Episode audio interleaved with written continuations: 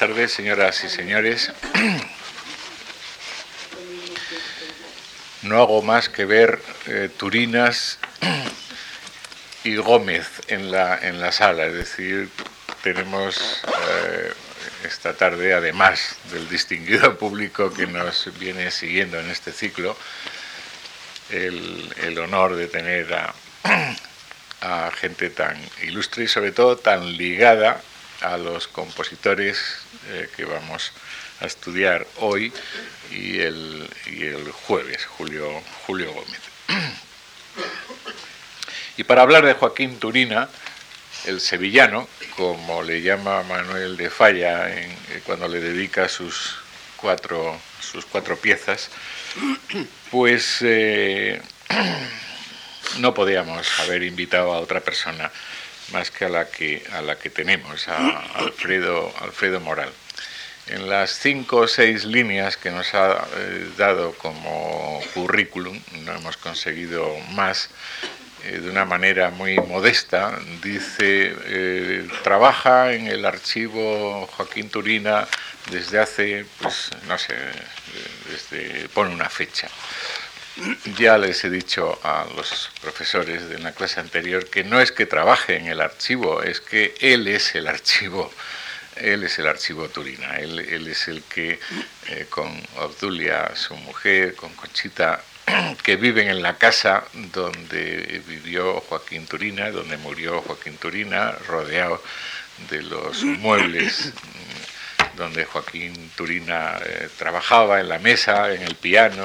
Eh, eh, pues eh, todo eso ha estado durante años, eh, pues, en fin, cerrado, primorosamente conservado, pero inaccesible prácticamente a los, a los estudiosos hasta que a la muerte de la, de la viuda de, Turina, la madre de todos los turinas que tenemos aquí, la abuela de algunos también, pues tanto Obdulia, Conchita con la ayuda de, Alfredo, pues fueron sacando todo eso a la luz. Alfredo no solo lo ha ordenado, lo ha conservado eh, primorosamente y lo ha puesto a disposición de todos los estudiosos, sino que él mismo ha trabajado y muy concienzudamente sobre, sobre Joaquín Turina. Sobre Joaquín Turina teníamos un estudio eh, biográfico, una semblanza eh, muy inteligente, como todas las suyas, muy tempranera, de Federico Sopeña, que fue muy amigo de don Joaquín. Y también teníamos un libro que, ha, sido de alta divulgación, el de eh, José Luis García del Busto, en las biografías de Espasacalpe, eh, muy útil, que todos hemos consultado, pero luego ha venido... Eh, Alfredo Morán y ha escrito un libro verdaderamente fundamental, Joaquín Turina, a través de sus escritos, que en realidad es un catálogo en el que, además de los datos eh, que tienen todos los catálogos, pues ha vertido eh, lo que el propio Turina había dicho de sus obras y había anotado en sus dietarios, en sus diarios, en sus escritos diversos, y además lo ha complementado pues con críticas, con, en fin, un libro fundamental, eh, inencontrable ya en su primera edición, pero afortunadamente la primera edición que fue sevillana y afortunadamente pues más accesible en la segunda edición en un tomo, en la primera eran dos de Alianza de Alianza Editorial. Aquí en esta casa le publicamos también un trabajo eh, que hacía pareja en el título con el, con el anterior, Joaquín Turina a través de sus escritos, pues el, que le publicamos aquí en la Biblioteca de Música Española Contemporánea era Joaquín Turina a través de otros escritos, los escritos de, otros. Y eh, bueno, pues a través fundamentalmente de estos dos libros, acaba por ejemplo de publicar las crónicas que Joaquín Turina enviaba a la revista Música eh, cuando estaba con Manuel de Falla en, París y que forman un tomo verdaderamente delicioso, lleno de noticias eh, sobre la música francesa y española en París de la, época y que nos revela un Turina eh, verdaderamente agudo como escritor y otras mil cosas que avalan eh, pues no sé, tantos años de conocimiento del archivo del archivo Turina. Nadie como Alfredo Morán, eh, ni siquiera su propia familia conoce lo que allí hay mejor que él y por eso es una ayuda indispensable para todos los investigadores y por eso le hemos traído aquí porque queremos que ustedes le conozcan y como todos le agradezcan todo lo que ha hecho por la música española a través fundamentalmente de Joaquín Turina. Les dejo en buenas manos.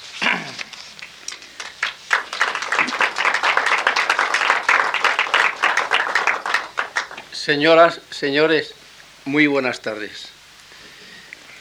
Hay cosas infinitas que me sorprenden y la última, el porqué de ser yo a quien se le haya confiado esta intervención, siendo así que en mi DNI no aparece ninguno de los dos apellidos de los ilustres compositores a quienes en estos días, además de don Juan José Mantecón y Ángel Martín Pompey, se les rinde homenaje en esta misma sala, don Julio Gómez García y don Joaquín Turina Pérez o bien don Joaquín Turina Pérez y don Julio Gómez García.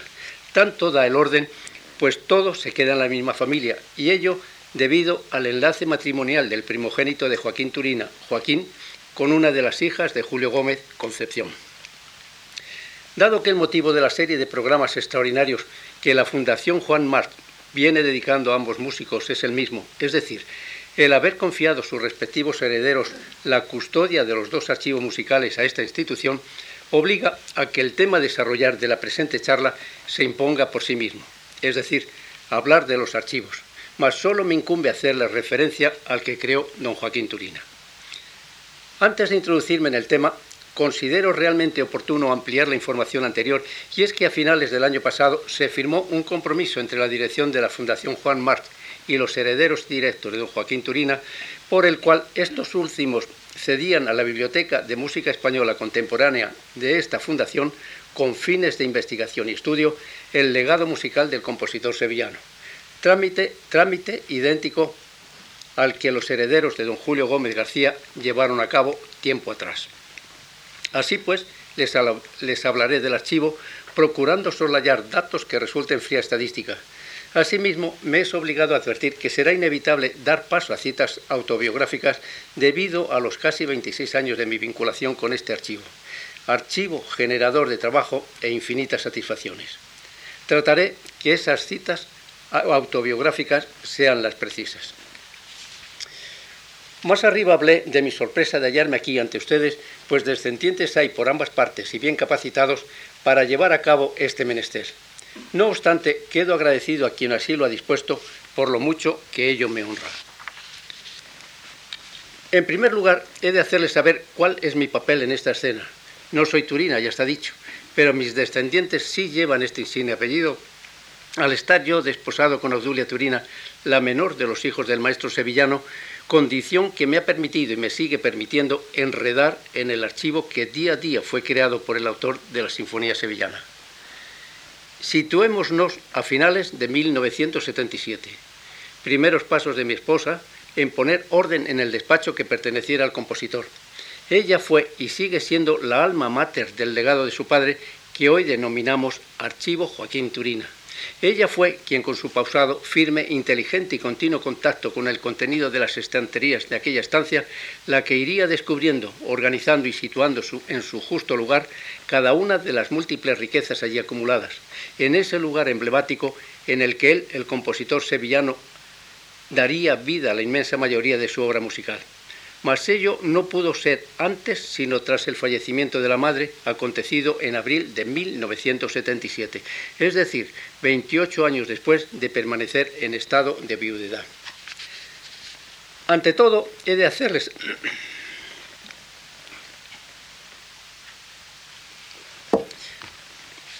Ante todo, he de hacerles saber que nuestro quehacer se desarrolló y sigue desarrollándose de un modo totalmente artesanal, dado que hasta el presente el archivo no ha recibido estímulo externo de ningún género, aunque sí infinidad de parabienes por cuantos han tenido la deferencia y la fortuna, todo hay que decirlo, de conocer in situ la estancia en la que vieron la luz más de un centenar de composiciones. Esos parabienes son los que de continuo fortalecen y estimulan nuestro impulso inicial.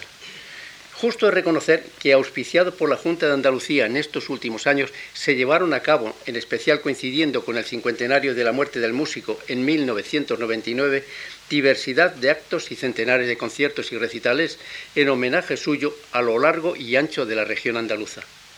Es de destacar por la trascendencia que pueda llegar a alcanzar la pronta puesta en práctica de la ya finiquitada digitalización de todos los fondos documentales que conforman el archivo y que perteneció al compositor.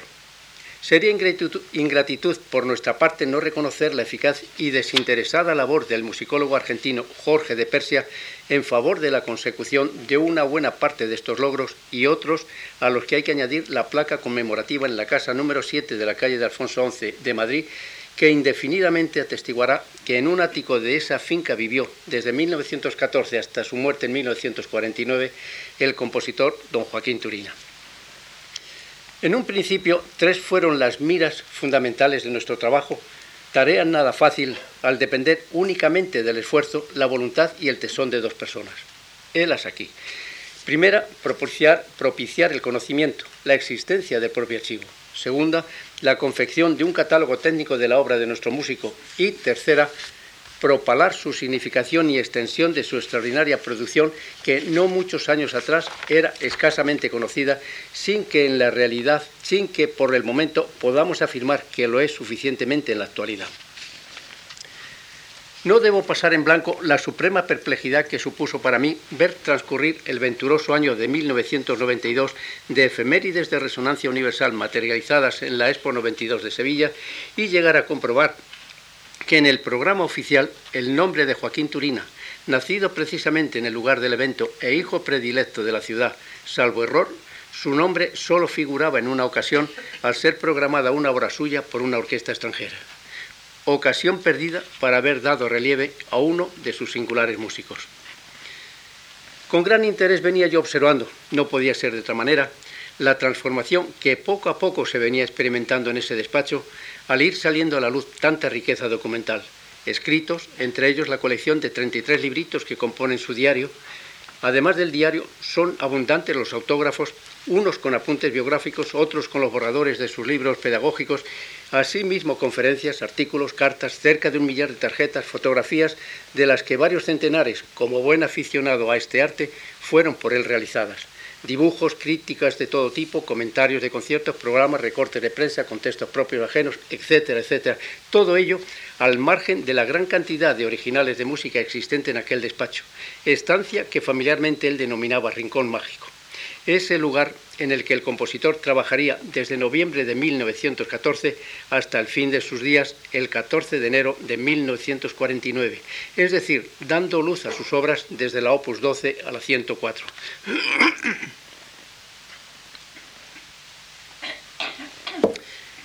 Esa transformación hizo que mi deslumbramiento debiera ser similar al que experimentara Ali Baba en el interior de la famosísima cueva, ya que cada mueble, cada cajón o estantería encerraba multitud de sorpresas, siendo mi esposa quien con mayor satisfacción me las iba mostrando. Imposible me fue imaginar el alcance de tan valioso legado, a pesar de llevar viviendo en esa casa más de 25 años. Para ser exacto, diré que los primeros trabajos musicales de Turina en su nueva casa de Alfonso XI de Madrid no fueron trabajos de nueva creación, sino de adaptación. Se trataba de llevar a efecto ciertos recortes en la comedia lírica en tres actos titulada Margot Opus 11, basada en un libreto del matrimonio Martínez Sierra. La obra fue compuesta en aquel verano en Sanlúcar de Barrameda y estrenada el 10 de octubre del citado año 1914 en el Teatro de la Zarzuela de Madrid. El primer fruto del amoroso quehacer de Obdulia en el archivo fue la aportación al escritor y musicólogo don José Luis García del Busto de todo el material preciso para redactar su libro titulado sencillamente Turina. Fue editado en 1981 por Espasa Calpe e incorporado a la colección Músicos de nuestro tiempo. Esta segunda biografía, dedicada al compositor sevillano, vendría a cubrir un gran vacío tras la desaparición, muchos años atrás, de la primera de vida Federico Sopeña en sus ediciones de 1943 y 1956. Mas no sería larga la existencia del libro de García del Busto al ser retirada dicha colección por la editorial a mediados de los años 90. De extraordinario interés para mejor conocer no solo la música, sino aún más si cabe la figura de Joaquín Turina, sería la exhumación de esa joya bibliográfica del que fuera fiel colaborador suyo, Federico Sopeña Ibáñez.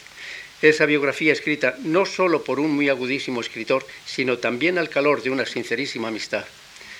Así, poco a poco, junto a una amistad nutrida de agradecimiento y aprendizaje, dice el biógrafo, nació este libro, Hijo del Entusiasmo.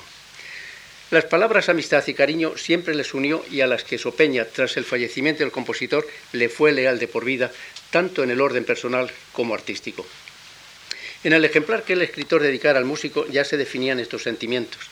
¿Qué le voy yo a decir aquí, querido Joaquín? Mi libro es la coronación de mis cuatro años de crítico, la coronación de un cariño que hace maravillosos todos mis recuerdos.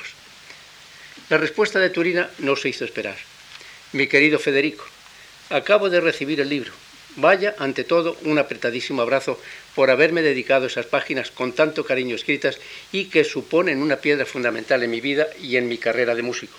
Además, el libro es primoroso tanto bajo el punto de vista literario como de crítica. Hay un progreso de factura, de observación, de análisis. En fin, que estoy muy orgulloso de usted y le envío, le enviamos, la, la familia también se adhiere, todos nuestros cariños. Joaquín Turina, Madrid, 18 de diciembre de 1943.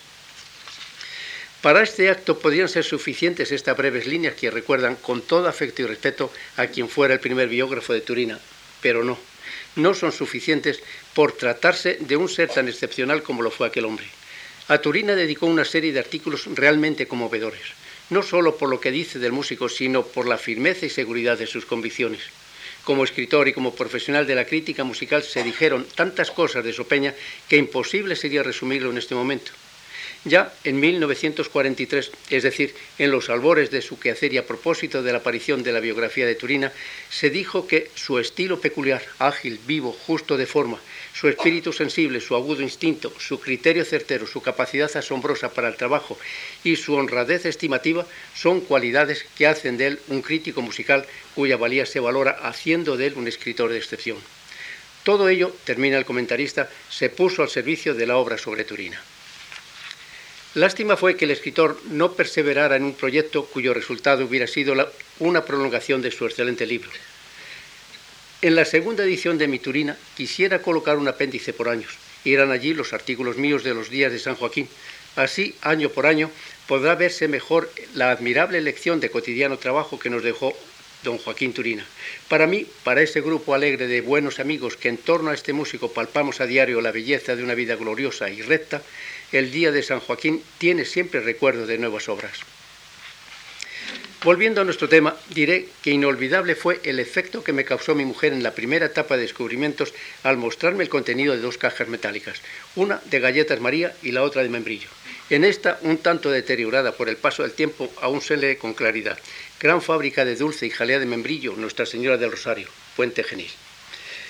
No pude sospechar cuál pudiera ser el contenido de ambos recipientes, ya que al estar repletos solo se mostraba lo que, parecía ser, y lo eran en realidad, cartulinas de canto. Ella me sacó de dudas al extraer unas cuantas de esas cartulinas. Cerca de mil tarjetas postales encerraban aquellas dos cajas, de las que seguidamente se comprobó que más de 900 fueron escritas por Turina, el resto por su mujer. La mayor parte de ellas fueron remitidas a Sevilla, para la que entonces era novia suya. Desde que por vez primera abandonara Sevilla, su ciudad natal, en 1902 para perfeccionar en Madrid su formación musical, adquirió el hábito de escribir a su novia con muchísima frecuencia, prácticamente a diario y en ocasiones dos veces al día, siendo correspondido con idéntica generosidad.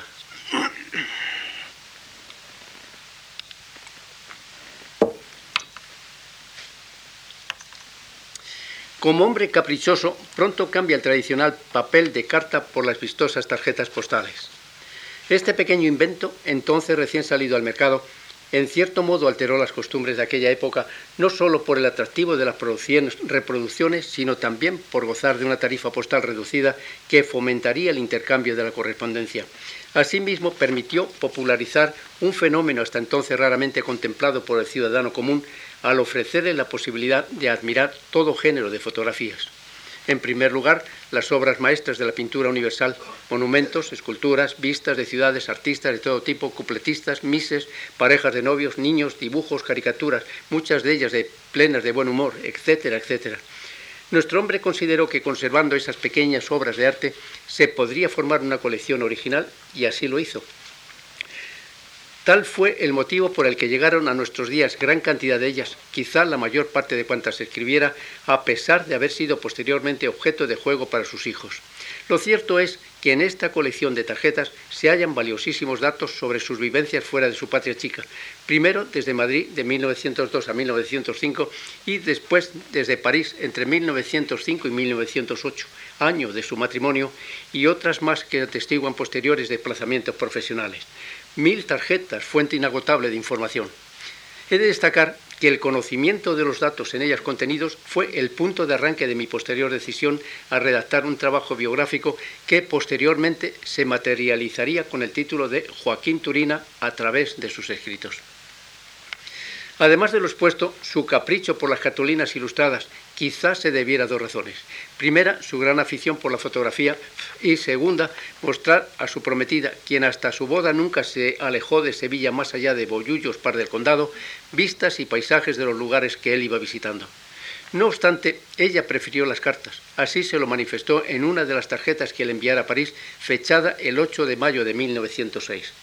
Recibí tus postales, que además de artísticas, como tú dices, me parecen curiosas, mas prefiero cartas, pues en las tarjetas me escribes poco. En cuanto a mí, respecto al archivo, diré que deslumbrado por el feliz resultado de la labor de mi mujer, hizo que mi interés llegara a afectar a mi lugar de trabajo, Radio Nacional de España. Mayo de 1978 a nueve meses justos para la celebración del trigésimo aniversario del fallecimiento del compositor. También eran 30 años de servicio por mí cumplidos en la emisora oficial y siempre desempeñando destinos íntimamente ligados a la música, mi antiquísima profesión.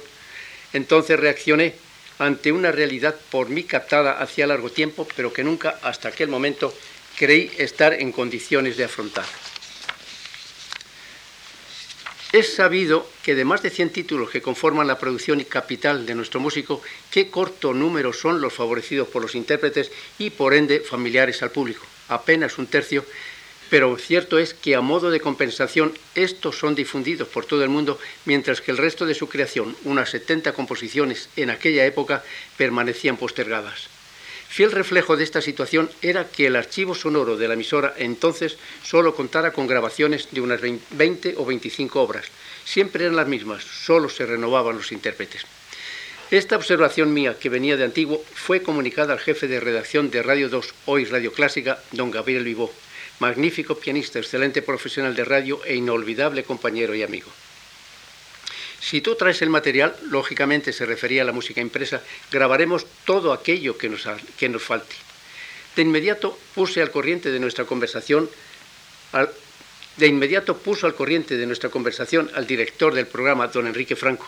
Ambos, como máximos responsables de la emisora en el aspecto musical, dieron luz verde a mi sugerencia al mismo tiempo que proporcionaron toda clase de facilidades para su realización. De inmediato informé a mi mujer de la incondicional disposición en la radio para la puesta en marcha de mi sugerencia. El orden que ya se experimentaba en nuestro archivo empezaba a dar sus frutos. Ello posibilitó que fácilmente pudiera seleccionarse todo el material musical impreso, incluso algún autógrafo para su traslado a la emisora y poder llevar a efecto las grabaciones pertinentes, no sin antes efectuar las reproducciones oportunas. Primero se microfilmó, mas un fallo técnico obligó a rechazar el trabajo cuando ya se daba por culminado y ello forzó a reanudar las operaciones mediante fotocopiadoras. Este contratiempo no solo obligó a repetir el traer y llevar los materiales, sino que impidió que pudiera llevarse a cabo, como estaba previsto, una serie de programas con nuevos contenidos en homenaje al compositor con motivo del trigésimo aniversario de su muerte, ya se dijo que tendría lugar en enero de 1979. Este inconveniente retrasó tres años la puesta en marcha del proyecto, es decir, a 1982, lo que nos llevaría a otra conmemoración aún más trascendental, el centenario de su nacimiento. Entre las obras seleccionadas figuraban no pocas totalmente desconocidas. Pedí a mi mujer cuanta información dispusiéramos, en particular sobre estas últimas, con objeto de facilitar el trabajo a quien o quienes posteriormente confeccionaran los textos radiofónicos. Complicada labor para el archivo de haber intentado llevarla a efecto poco tiempo atrás. No seguiré sin advertir que ese contacto con tantísima documentación consultada para seleccionar la que en aquella ocasión requeríamos fue el germen que motivó mis posteriores labores de investigación y literaria, ya que en esos documentos no solo veía temas para crear un catálogo de la producción de nuestro músico, mi, mi inicial propósito, sino también para la redacción de una fiel biografía. El resultado final de este complejísimo trabajo fue el enriquecimiento del Archivo Sonoro de Radio Nacional de España con 75 nuevas obras de Turina. Ello posibilitó la radiación de un elevadísimo porcentaje de su producción en 33 programas de una hora a él dedicados en 1982 con motivo del centenario de su nacimiento. El interés de estas audiciones era subrayado por la inclusión de un gran número de títulos quizá nunca oídos después de su estreno por el autor la realización y presentación de buen número de esos programas, más la dirección de todos ellos, corrió a cargo de José Luis García del Busto, lo que supuso una garantía de calidad e interés. Ya iniciado en el quehacer de la investigación, consideraba como algo prioritario la confección de un catálogo técnico que diera luz a la obra de nuestro compositor, ya se dijo. Pero a medida que me iba introduciendo en la tarea y ahondando en sus escritos, observaba que paralelamente juzgaba de valor inapreciable por ser la mayoría inéditos para la elaboración de una completísima biografía.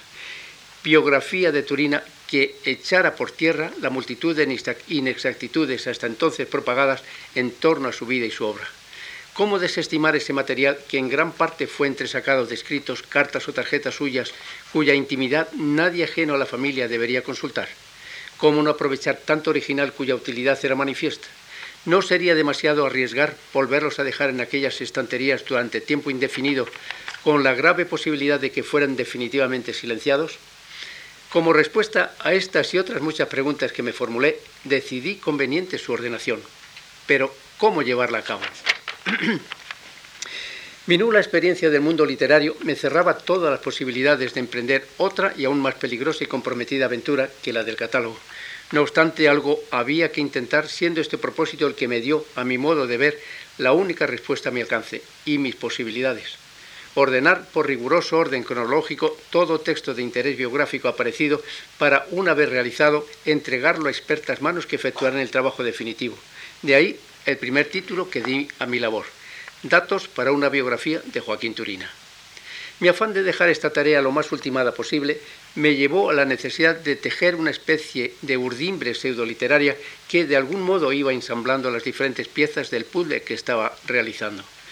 Cuando esta previa labor iba más que mediada, la mostré al que fuera un magnífico escritor, don Federico Carlos de Robles, quien días más tarde, después de su lectura, me instó a que continuara el trabajo en solitario. Juicio y consejos, que también los hubo, que para mí fueron decisivos. Esta fue mi especial dedicación a Turina a lo largo de cuatro años, dando forma a la que llegaría a ser la tercera biografía dedicada al músico sevillano, cuya virtud fundamental es su absoluta veracidad. Trabajo que ante la voluntad del citado escritor, porque fuera yo quien le diera cuerpo, titulé Joaquín Turina a través de sus escritos. La publicación en Sevilla data de 1983. 14 años después sería la editorial Alianza la que actuaría, efectuaría la segunda edición, notablemente aumentada y corregida en su totalidad. Puedo darme por satisfecho haber alcanzado el primer objetivo, dando vida a mi más querido de los trabajos al músico dedicados, su biografía.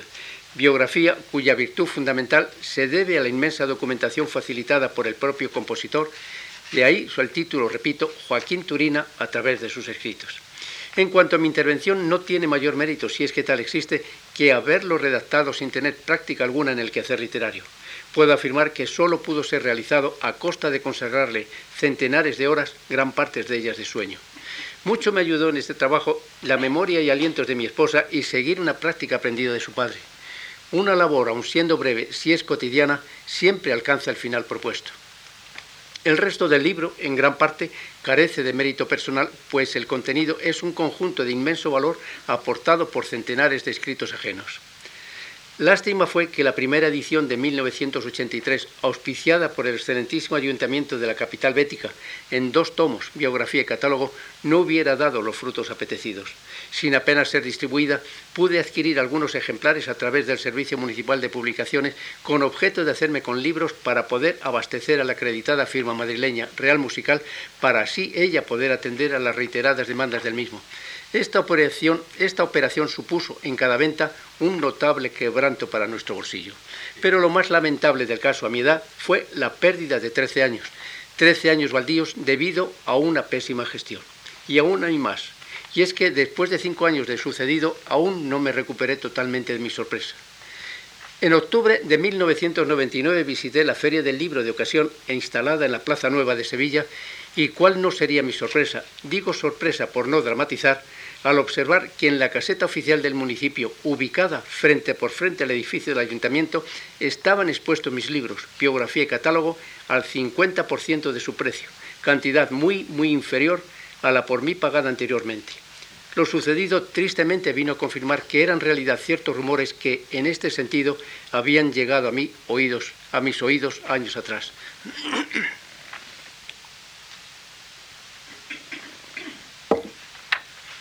Una vez realizado lo que en un principio me parecía un sueño, es decir, llegar a dar vida a la biografía del músico sevillano, pude comprobar, a pesar de los pesares, que con la primera edición se logró algo de lo que inicialmente me había propuesto, es decir, que la vida de don Joaquín Turina, esa vida sencilla y honesta que siempre le caracterizó, llegara a conocerse con fidelidad al tiempo que se consiguió aumentar el número de sus obras en ejecución.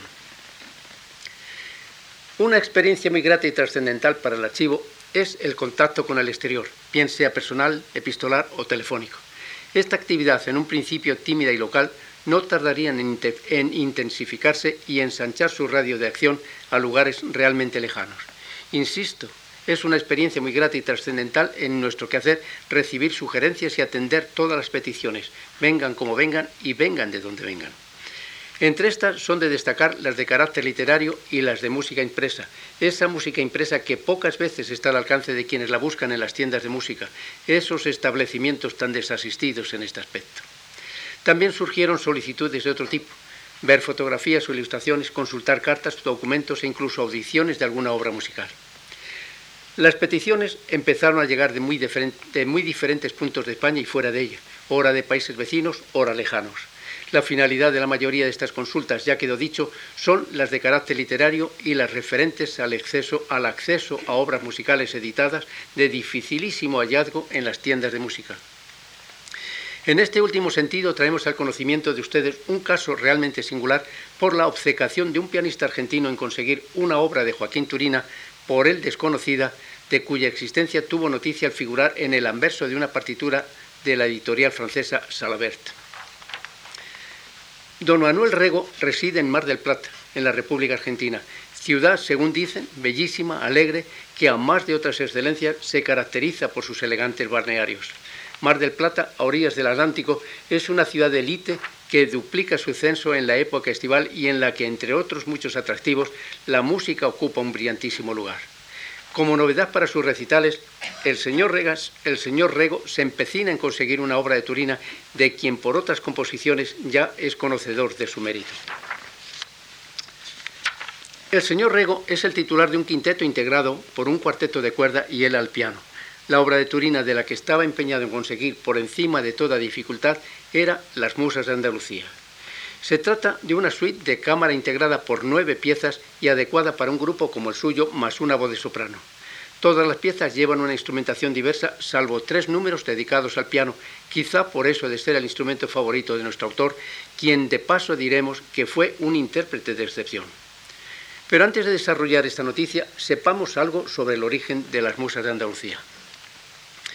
Joaquín Turina, entre sus colegas del grupo denominado Los Maestros, es decir, los creadores del sinfonismo español a comienzos del siglo XX, Albéniz, Granados y Falla, de ellos cuatro, nuestro compositor fue el único que cultivaría con rigurosa técnica a la europea y aceptación universal la música de cámara.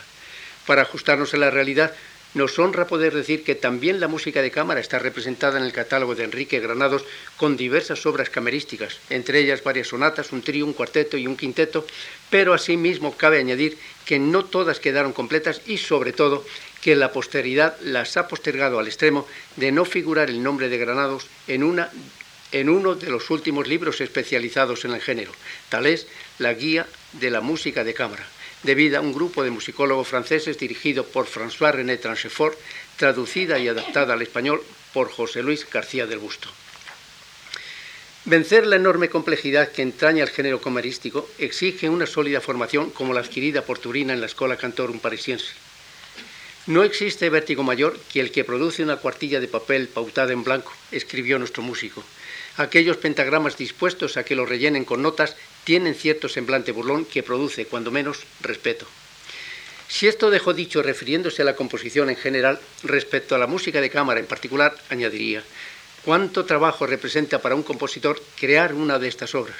Por su construcción, por sus dimensiones, por sus ideas y por su sonoridad. También dejó dicho que siempre trató de evitar todo lo que pudiera ser relleno, no empleando en los temas y en los desarrollos más materiales que los precisos. Las Musas de Andalucía, opus 93, fue compuesta en 1942, ya en la última etapa del compositor y, según dejó escrito, motivada por el deseo de reunir en una sola obra y escucharla, aunque solo sea una vez, a sus intérpretes favoritos, los cinco leones que integraban la Agrupación Nacional de Música de Cámara, más la voz de la soprano Lola Rodríguez Aragón, fidelísima intérprete de Turina. El estreno tuvo lugar en los estudios de Radio Nacional de España el 28 de diciembre de 1944. Junto al compositor que habló de los orígenes de su obra se hallaban Joaquín Rodrigo, director musical de la emisora oficial, y Federico Sopeña. Recuperemos el tema del señor Rego y las musas, aligerando su misiva lo más posible, si es que cabe esa posibilidad, dado que toda ella, con puntualísimo detalle sobre el seguimiento de la obra, es un auténtico relato de aventuras propio para un guion cinematográfico. Estas son sus primeras palabras. Paso a contarle a grandes rasgos los problemas que tuve para conseguir las musas de Andalucía. Luego, muy detalladamente, nos dice que en octubre de 1993 hace las primeras gestiones en Madrid a través de un amigo quien al cabo de un mes le dice que solo podría conseguir una o dos partes sueltas de las nueve que integran la obra. Seguidamente recurre a la cantante argentina Liliana Racil, residente en Nueva York, con el mismo propósito. Su contestación es que no lo hay ni en las tiendas ni en las principales bibliotecas de esa ciudad y que, recuperamos su escrito, por medio de una computadora se enteró de que habría posibilidades de que estuviera, no sabían si completa, en Buffalo y Rochester, pero que desde allí tendrían que pedir permiso a la editorial francesa para poder enviar fotocopias y que todo trámite llevaría no menos de seis meses. Luego comenta que Liliana se trasladó a Europa poco después, indagó en Bruselas y en varias ciudades españolas, entre ellas Granada, donde un compositor, nos dice, curiosamente apellidado Aracil, le habló de la existencia del archivo de Turina en Madrid.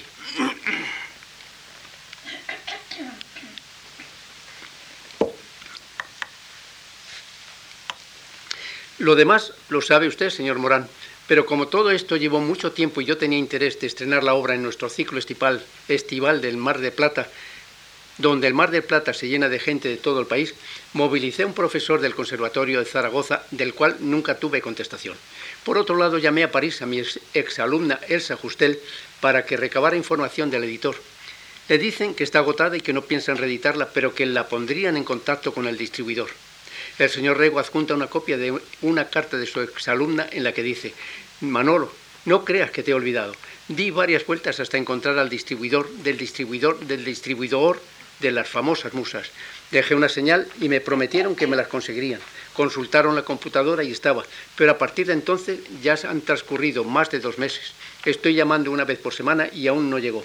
Son unos plomos. Según afirma el señor Rego, se entera por el marido de su exalumna que uno de los distribuidores, no sé cuál, nos dice, le exigió 100 francos de señal para seguir buscando la obra por todo el mundo. También investigó en Berlín y Colonia, sin ningún resultado. Todo esto, señor Morán, es realmente kafkiano, ¿no le parece? Nuestro amigo termina diciendo, es una pena que la obra de compositores de la importancia de Turina se vea expuesta a todo este manoseo irrespetuoso, y así quedan las obras, castigadas al olvido por seres insensibles y mediocres. Como es natural, la petición del pianista argentino fue satisfecha de inmediato gracias a la gestión de la cantante Liliana Aracil. Luego tuvo a bien afirmar por esto, luego tuvo bien afirmar, por esto estoy tan agradecido al archivo Joaquín Turina, a los herederos del maestro por todo lo que hacen en favor del conocimiento de la obra de este gran compositor español, a veces poco y mal conocido por el público del mundo entero. Mar del Plata, 28 de febrero de 1994. Un premio añadido y bien merecido por la fe y firme propósito de don Manuel Rego de interpretar la obra de Turina es la noticia que yo incluía en un folio que, a petición suya, envié para ser notificada al público asistente al concierto. Y ahora, por extraño que parezca, era el último párrafo de mi escrito.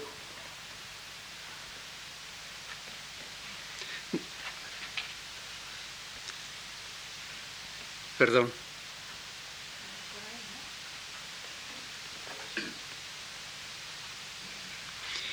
Y ahora, por extraño que parezca, que parezca, no sé ni lo que digo. Y ahora, por extraño que parezca, era el último párrafo de mi escrito, después de 50 años precisos de su, de su estreno a través de las ondas de Radio Nacional de España, no, no tenemos constancia de que las musas de Andalucía en su integridad hayan figurado en ningún programa público. Por ello, podemos considerar la interpretación que seguidamente se le va a ofrecer de las musas de Andalucía como un auténtico estreno mundial. La noticia, según nuestro comunicante, fue acogida con una ovación cerrada.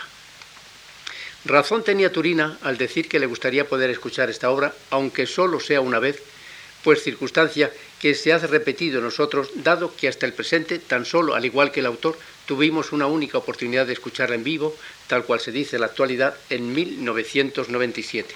Ello supuso el estreno público en España 55 años después de ser escrita, sin que hasta el presente se haya vuelto a interpretar. Hay que advertir que la interpretación de esta suite en su integridad conlleva una dificultad de origen que estriba en que la edición de la misma consiste en nueve cuadernillos independientes, tantos como números tiene la obra, siendo así que cada intérprete adquiere él o los, correspondientes a su instrumento. De este modo es prácticamente imposible disponer de juegos completos para los grupos de cámara que deseen adquirir la obra en conjunto. Aunque menos obstinado que el caso escrito, descrito, también encierra su interés el siguiente. Una llamada telefónica del asesor cultural de la Embajada del Japón en España, el señor Kenichi Yamaguchi, nos hizo saber que Tatsuo Oguchi, director del Centro Musical de Mito, ciudad no lejana de Tokio, se interesó por las tres obras contenidas en un disco procedente de Suiza, de la marca Claves. Por cierto, que en, breve saldrá el séptimo CD con monográfico de esta firma dedicada a Turina. Esas tres obras, todas ellas para conjunto de cámara, son La Serenata, el Cuarteto número uno y Las Musas de Andalucía. La búsqueda de las partituras con resultados totalmente baldíos la efectuó por Japón, Estados Unidos de Norteamérica y varios países europeos. Por esta razón apela a su embajada en Madrid y tampoco fueron afortunados las primeras indagaciones que efectuara aquí. La solución surgió al comunicarse el señor Yamaguchi con la Sociedad General de Autores Españoles, en donde le facilitaron la dirección del archivo Joaquín Turina. Por el contenido de las dos peticiones descritas, que, no son, que son dos de una dilatada relación, si bien con características muy peculiares, no son las únicas demandas de música de cámara de nuestro compositor. Bien porque los materiales impresos, siempre el mismo problema, no se hallan en donde debían hallarse, o bien en busca de aquellas obras no catalogadas y puestas en circulación por el archivo. Estas últimas son el Triunfa de 1904 para piano, violín y violonchelo y la Sonata Española 1908 para violín y piano. Lo mismo sucede con el quinteto Opus 1, agotada años a la edición de 1908, en la actualidad en fase de reedición. Respecto al trío en Fa de 1904, diremos que es una obra de la primera etapa del músico. Fue estrenada en Sevilla en aquel mismo año y arrinconada por el autor poco después. En 1999, casi un siglo más tarde de ser compuesto y por iniciativa del archivo, se volvió a interpretar en esta misma sala con carácter privado y con intención de enjuiciar el mérito de la obra siendo aceptada la obra por los presentes en su en, perdón en 1999, casi un siglo más tarde de ser compuesto y por iniciativa del archivo, se volvió a interpretar en esta misma sala con carácter privado y con intención de enjuiciar el mérito de la obra. La aceptación por los presentes fue unánime y su lanzamiento inmediato.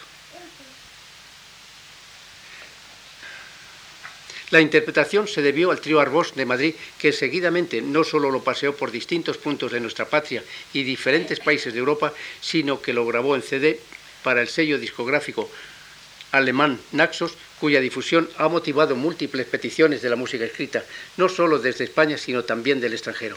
En estos momentos podemos anunciar que su publicación, debida a la Unión Musical de Editores, es ya un hecho, todo un récord.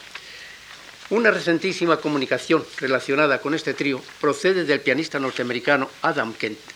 En su carta nos dice, acabo de grabar con el trío Damocles los tres tríos de Turina, grabación que va a salir en Claves Record, una compañía suiza con catálogo de obras españolas impresionante y muy buena distribución mundial.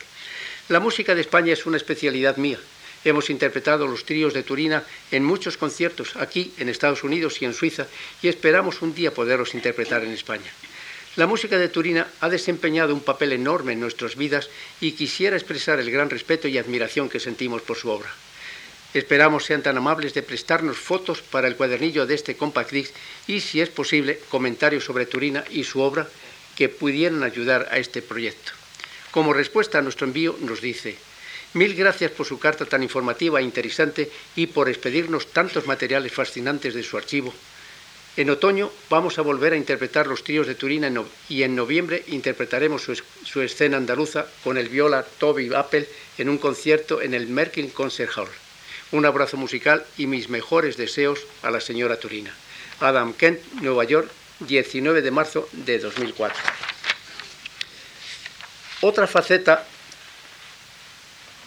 otra faceta absolutamente fundamental para nuestro empeño es la literatura. La intervención del archivo en este aspecto ha sido también muy fructífera.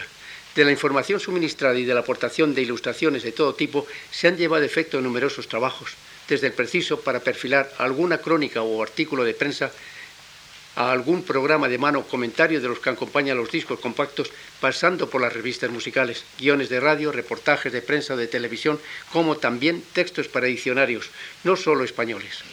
De todo ello, destaquemos la publicación de algo más Perdón.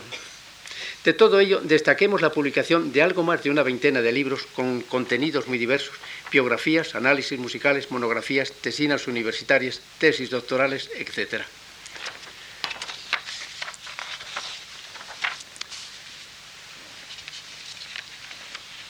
En esta, en esta, en esta, en esta idea también les diré que Perdón, pero es que ya estoy un poco descentrado.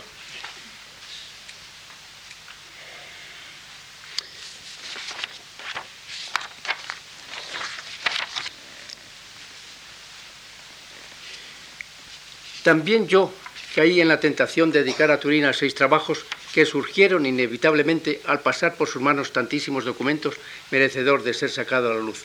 Estos son dos catálogos de su obra musical, una biografía de la que se han efectuado dos ediciones, dos libros con sendas selecciones de escritos del compositor, el primero dedicado a la música andaluza y el otro a escritos de prensa. Por último, uno más a cargo de la fundación que hoy nos acoge. Se trata de un repertorio de 657 escritos dedicados a Turina a lo largo de casi un siglo, debidos a 258 autores identificados, más 153 artículos anónimos. Su título, Joaquín Turina, a través de otros escritos. Se trata de un instrumento de indudable utilidad no solo para los músicos y musicólogos, sino también para aquellos amantes de la música que van más allá de lo meramente auditivo. Añadiremos que de todos los materiales citados en sus 242 páginas, a excepción de algunas monografías, el archivo Joaquín Turina depositó un duplicado en la Biblioteca de Música Española Contemporánea de esta fundación, formando todo ello una serie de ocho volúmenes tamaño folio con un total de 2.005 páginas de textos dedicados al músico sevillano.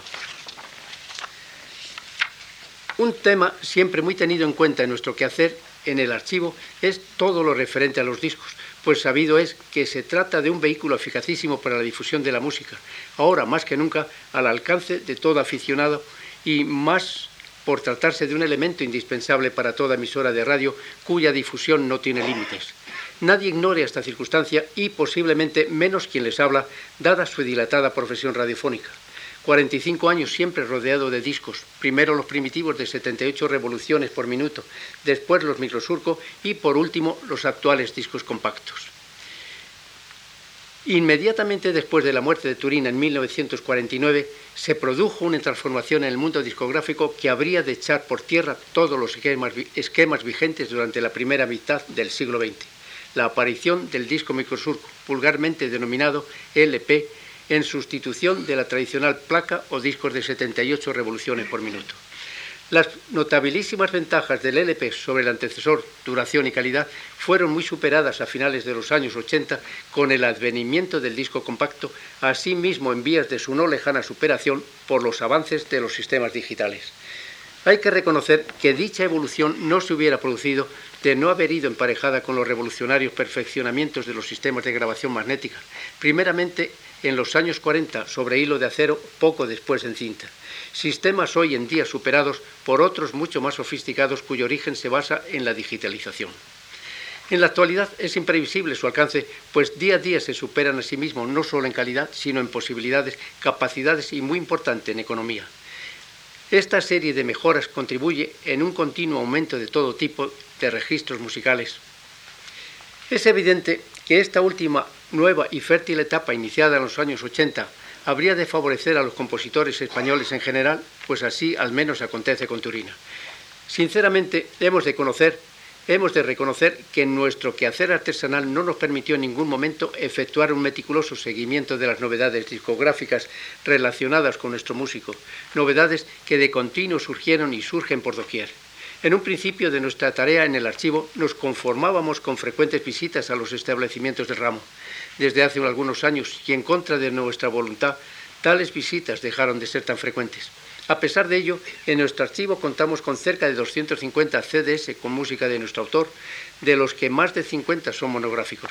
Asimismo, contamos con los datos fidedignos en absoluto actuales de la existencia de otros cerca de 300 compact discs y cuya adquisición no nos fue posible llevar a cabo en su momento por la imposibilidad de su localización. Y a saber cuántos otros hayan podido salir en estos últimos años de cuya existencia no tengamos la menor noticia. Una buena parte de estas grabaciones proceden de más allá de nuestras fronteras, Suiza principalmente, Alemania, Francia, Estados Unidos, Japón, pero también en España se cuidan de ello. Forzoso por nuestra parte es destacar la ingente labor y sacrificio en todos los órdenes artístico y técnico y económico que supuso llevar a cabo en 16 compact discs la grabación integral de la obra pianística de Joaquín Turina a cargo del pianista albaceteño Antonio Soria y del productor discográfico Albert Moraleda de Barcelona. Ellos fueron los auténticos artífices de este trabajo sin precedentes en España. Y es curioso el hecho de que haya sido un compositor sevillano el elegido por un albaceteño y un barcelonés para realizar una obra tan compleja, tan llena de dificultades hasta llegar al final. Lógicamente el archivo se entregó a fondo. Para no confundir, habré de explicar de inmediato que la denominación de integral para piano de Turina no se ajusta a la realidad, puesto que además de las 59 obras para teclado catalogadas por el autor, en esa serie de discos nos encontramos con otras 19 composiciones suyas en las que el piano ocupa un lugar privilegiado. Más además, además se incluyó otra composición ajena de la que luego se hablará. Queda claro que el interés del intérprete fue más allá de su propósito inicial, en lo que colaboramos cuanto pudimos, pues no quiso sacrificar seis transcripciones del autor para piano sumamente interesantes, merecedoras de ser difundidas. Tres proceden de su producción sinfónica, La procesión de Rocío, la Sinfonía Sevillana y Ritmos. Otras tantas de la escénica, Margot, La adúltera penitente y Jardín de Oriente. Todo ello, naturalmente, en versión para piano. Otras seis páginas corresponden al género camerístico en el que este instrumento, cierto es, tiene protagonismo, si bien compartido con otros e incluso alguna con voz de soprano. La justificación de este proceder consiste en que forman parte de unos ciclos establecidos por el compositor. Y asimismo se nos ofrece la oportunidad de escuchar tres trabajos inconclusos, entre ellos los dos primeros tiempos de su último empeño, la Sinfonía del Mar. También citemos dos originales sin catalogar. El primero es una romanza para piano y violonchelo localizada poco tiempo atrás en una librería de Lance de Sevilla, de cuya existencia no teníamos la menor noticia. El otro original es una pieza brevísima, musicalmente intrascendental, pero de un valor emotivo de primer orden. Se trata de una pincelada musical creada en 1903, un sencillo vals para piano escrito en tres tarjetas postales que un joven enamorado dedica a la novia Obdulia Garzón, quien a poco se convertiría en su esposa, para que se ejercitara en sus balbuceos pianísticos. Ahora descubramos qué otra composición ajena a Turina se coló en su integral. Se trata de una transcripción suya para piano del intermedio de la vida breve de Manuel de Falla. La inclusión de esta obra, que salvo dos interpretaciones realizadas por el músico sevillano, públicamente nunca más se ha vuelto a escuchar, se debe a nuestro deseo de prolongar indefinidamente el homenaje que Joaquín Turina quiso rendir a su admirado paisano, compadre y entrañable amigo y viejo amigo. Ahora sus nombres figurarán unidos en la cabecera de esta pieza como testimonio de la profunda amistad que siempre, siempre perduró entre ambos músicos. En resumen, el contenido de este extraordinario trabajo consta de 16 compatix conteniendo 77 títulos de Joaquín Turina, de los que una larga treintena era totalmente desconocida, más la obra de Manuel de Falla. Por su trascendencia y para satisfacer la posible curiosidad de algunos de ustedes, intencionadamente he dejado para el final cuál pudo ser el punto de partida de la existencia de la integral de piano de Turina. Para ello habremos de retroceder a 1996 concretamente al 27 de junio, fecha en la que la pianista Alicia de la Rocha envió una carta al pianista por ella desconocido Antonio Soria. El motivo fue la aparición de un disco compacto con música de Turina en homenaje al, poeta sevillano Gustavo Adolfo Becker en 1925, en el, en el 125 aniversario de su muerte. Dice así la carta de la extraordinaria intérprete catalana. Antonio, he quedado profundamente impresionada al escuchar su grabación de la música beckeriana. No tan solo ha hecho usted un estudio profundo y una completa investigación de la obra, sino que las interpretaciones son de una autenticidad tal que resaltan la personalidad del maestro de manera fidedigna y absoluta. No menos elogiosas son ahora sus palabras tras la aparición de los 16 discos compactos. Con gran satisfacción celebro la edición de la integral pianística de Joaquín Turina, producto de la admirable vocación y lo habilísimo esfuerzo de Antonio Soria. Gracias a esta y gigantesca obra, la primera en la historia entre nosotros, a partir de ahora la obra del maestro podrá ser estudiada y apreciada en toda su profundidad en el mundo entero. Vistas las cosas desde la actualidad, parece lógico suponer que la grabación de tanta obra, en particular la no habitual, debería cambiar o haber cambiado de raíz la situación de muchos años atrás, en 1941, que denunciara el compositor al referirse a una obra estrenada en 1915 en el Ateneo de Madrid. Según el autor, es una obra que no merece tal desdén. Por cierto, dejó dicho el periodista un periodista que Recuerdos de mi Rincón, opus 14, que yo sepa, no se ha vuelto a tocar públicamente en Madrid. Y no volvería a escucharse sino 82 años después para de nuevo caer en el más absoluto olvido, que, como se ve, en este aspecto poco o nada ha cambiado la situación. ¿Por qué? De ello algo quedó dicho anteriormente. Si hubiera que buscar responsables de esa anomalía, se vería que la menor culpa recaería sobre los intérpretes. Nadie mejor que ellos y quienes algo tenemos que ver con el archivo, Joaquín Turina, sabemos, y no solo respecto al músico sevillano, cuánta desasistencia de materiales impresos anida en los almacenes de música. Responsables los establecimientos, responsables los editores, responsables los distribuidores, no es fácil de averiguar, pero el resultado, el resultado es para lamentarlo muy de veras. Sobre el desánimo ya expuesto por el autor al comprobar que parte de sus obras van al desván, ya se dijo suficiente al hablar de las musas de Andalucía, pues aún proferiría el compositor algunas palabras en las que creemos adivinar una triste resignación al comprobar el general desdén que los españoles de los españoles hacia, una, hacia otra composición que a su juicio no lo merecía. Después del estreno en 1927 en el madrileño Teatro Eslava, Nunca más, tras las 56 representaciones entonces, nunca más, insisto, se ha vuelto a escuchar en Madrid la versión original de Navidad. Navidad, dejó escrito el autor en 1947, después de una etapa de éxitos y años de sueño, se monta ahora en Buenos Aires. Cierto es que en esta frase queremos adivinar una triste resignación del autor al comprobar el general desdén de sus compatriotas hacia una pieza que a su juicio no lo merecía. Navidad con libro de matrimonio Martínez Sierra es la mitad, es mitad pantomima, mitad comedia. La obra gustó, la crítica de Manuel Machado comienza, oh el delicioso evento de Noel, suave, sencillo y tierno como una oración. Y cómo ha interpretado Turina la emoción simple y milenaria de caridad y de amor que perfuma este cuento, con música sabiamente ingenua, con algo de motete y mucho de villancico, con melódicas notas populares y tiernas que nos hacen rebosar el corazón de lágrimas buenas y santa alegría. Al hablar de Navidad lo hacemos con un agrado especial, puesto que a través de sus hijos nos consta que el autor sentía predilección por esta obra. Desde su creación en él fue costumbre arraigada agrupar a los suyos, la mujer y sus cinco hijos, en torno al piano justo antes de la cena de Nochebuena, para hacerles oír las notas de esta sencilla página, página que a modo de acción de gracias ofrecía el Niño Dios en fecha tan señalada. Y, como volvería a decir nuestro músico, aún continúan esos años de sueño sin interrupciones. Más arriba hablamos de ciertas razones que motivan las visitas al archivo y ahora añadamos que no faltan casos en los que la presencia del visitante solo obedece al atractivo que ejerce la figura del compositor y al deseo de dar cumplida satisfacción a la curiosidad de conocer el lugar en el que trabajara nuestro músico.